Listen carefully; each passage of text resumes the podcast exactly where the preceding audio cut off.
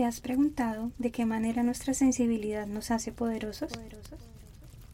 ¿Qué pasaría si dejamos de clasificar nuestros sentimientos como buenos o malos, de reprimirlos y esconderlos y nos abrimos a verlos como el mayor regalo de ser humanos y la señal de que estamos vivos? En este espacio nos daremos permiso de sentirlo todo. Nuestros sentimientos serán la llama que nos permita ver nuestro interior sin máscaras.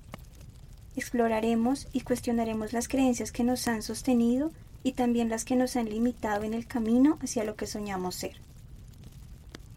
Encendamos juntos la llama de la transformación. Acompáñame en un viaje de autodescubrimiento y liberación.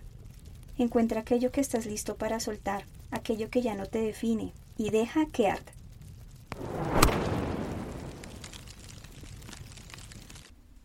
Hola, hola, gracias por estar aquí nuevamente. En el episodio de hoy quiero compartirles un escrito de Valeria de la Espriella para el blog Solteras Devotas del Espectador, titulado Carta de reclamo a mis expectativas. Mis amadas y odiadas expectativas. Tuvo que pasar el tiempo y tuve que aprender ciertas vainas para darme cuenta que el secreto para neutralizarlas radica en no tomarlas en serio, cosa que no es nada fácil, porque ustedes son bastante astutas y saben disfrazarse muy bien tanto que muchas veces las llegué a confundir con la esperanza y el optimismo. Quiero decirles que mi vida actual nunca va a estar a la altura de lo que ustedes me exigen, y que por mucho tiempo fui infeliz por intentar alcanzar una utopía que solo existe en mi cabeza y que fue implantada por ustedes. Porque una cosa es tener planes realistas de vida y trabajar para materializarlos, y otra muy distinta es crearse pajazos mentales.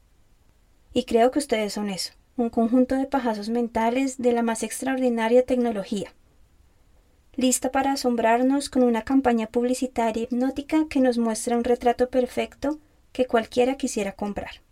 Ustedes son las autoras intelectuales de las casas en el aire, del príncipe azul, del trabajo soñado, de la maternidad color rosa, del cuerpo perfecto, de la familia funcional y de aquellas cosas que se ven bonitas en la teoría, porque en el mundo de la teoría todo está bien pero que en la práctica duelen, porque no se cristalizan a imagen y semejanza de sus mitos.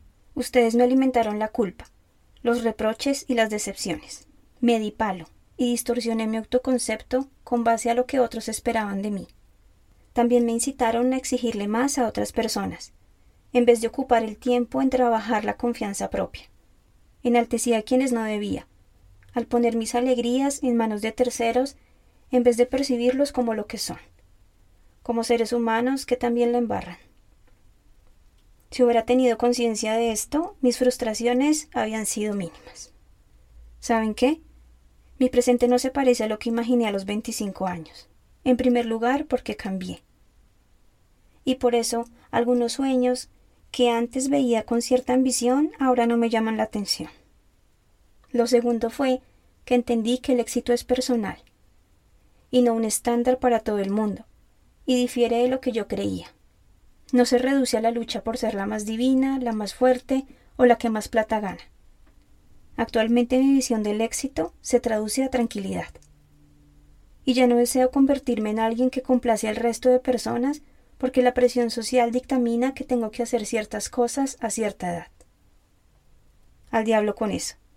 Para mí ser exitosa es ser feliz, y esto me implica mandar al carajo esas expectativas que durante años alimenté, moldeé y que se hicieron tan amigas de mi ego. Me hicieron creer que si las vainas no se dan como se tenían previstas, entonces todo es un fracaso, como el viaje que tanto planeé y cuyos resultados fueron diferentes a lo calculado. Como la vez que casi me caso, pero me faltó el centavo para el peso, menos mal. Y así, en el recuento de historias, llegué a inventariar una lista larga de momentos que estuvieron sometidos por la tiranía de ustedes, mis añejas expectativas. Aquellas nubes cargadas de gris desilusión no me permitieron ver las grandes lecciones que surgen cuando las cosas no cuajan como una quiere.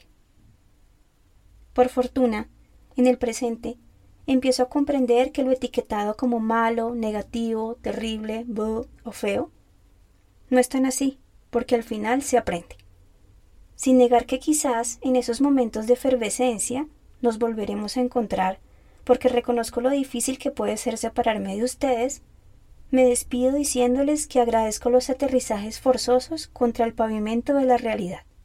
Pero debo cortar esta relación dañina. Desde hoy ya no son mis expectativas, sino las expectativas, porque renuncio a sus quimeras, y no las tomaré de forma personal ni las haré mías. Hoy me libero, hoy les digo adiós y me prometo a mí misma que cada vez seré más resistente a sus influjos.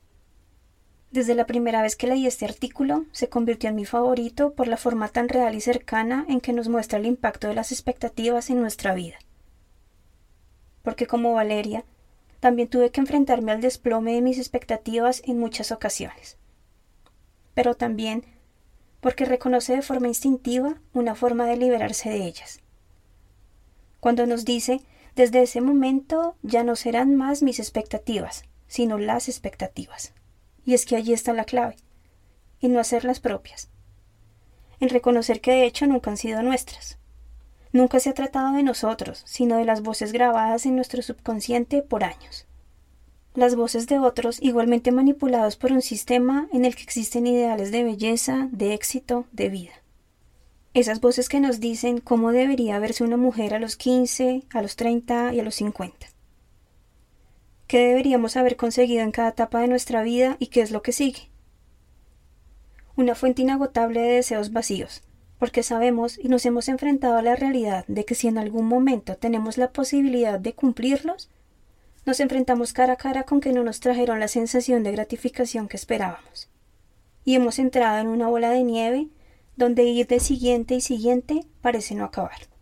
Ahora bien, cuando no las hacemos propias, cuando vemos las expectativas como lo que son, pensamientos, cantidad de pensamientos sobre el futuro, con diseños perfectos pero al fin vacíos.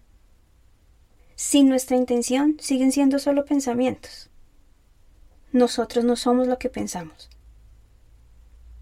Recordemos que el origen de los pensamientos es automático y solo crean nuestra realidad cuando los alineamos con nuestros sentimientos. Así que las expectativas pueden estar allí. De hecho, es más que seguro que siempre estarán allí. La mente no para. Podemos verlas, sin identificarnos con ellas, sin hacerlas nuestras. Las hacemos parte de lo que somos cuando las incorporamos como un mandato a nuestra vida cuando nos responsabilizamos de cumplirlas para sentirnos valiosos ante nosotros mismos y ante el mundo. Cuando les compramos la historia de cómo nos sentiríamos si la realidad tomara ciertas formas específicas, creadas por nuestra mente y por las voces que ha acumulado el exterior, que te empujan a encajar en modelos violentos que en realidad no nos permiten ser auténticos. Así que en esta época del año, en la que muchos toman un espacio para conectar con sus deseos para el próximo año, Asegurémonos que sean eso, anhelos sagrados, que provienen de nuestra alma y no expectativas vacías. Cuando creemos esa lista, esa carta al universo, cuando nos comamos esas doce uvas, asegurémonos de alinear nuestros sentimientos a los propósitos más elevados. ¿Y cómo lo hacemos? Primero, enfócate únicamente en ti. Asegúrate de que los deseos provengan de ti y para ti. Pregúntate, esto que quiero manifestar está influido por la forma en la que me perciben o me percibirían los demás. Si es así, lo más seguro es que quieras replantearlo. También asegúrate de no generar anhelos por otros. Recuerda que por muy buenas que sean tus intenciones, no conoces lo que es mejor para otros ni su proceso. Si quieres incluir a tus seres amados en tus deseos, envía luz. Visualízalas como esferas de energía cargadas de lo que deseas que el universo les entregue. Amor, abundancia, felicidad, salud, etc. Segundo, recuerda que la forma correcta no es la petición, sino el agradecimiento. Cuando pedimos, estamos dando por hecho que no lo tenemos. Y el sentimiento que estamos generando es de carencia. Cuando agradecemos, estamos abriendo la puerta a algo que ya existe para nosotros. Invierte el proceso. Nos han enseñado que necesitamos o queremos algo en nuestra vida para sentirnos de una manera específica, pero no funciona así. Primero tú eres, tú eres la fuente. Manifestamos nuestros anhelos desde lo que ya somos. Todo lo que quieres experimentar ya está en ti, reconócelo. Por ejemplo, yo soy amor y desde ese amor perfecto que ya soy, creo la posibilidad de experimentar mi amado en compañía de alguien que también es amor. La siguiente clave es liberar la forma. No controles la forma en que se cumplirán esos anhelos. Concéntrate en cómo te quieres sentir, en aquello que quieres ser. Así pues, los propósitos del alma se ven muy diferentes a las expectativas. La expectativa tiene una única forma. Deseo este trabajo, en el que realice tal función en tal lugar y me paguen tal suma de dinero.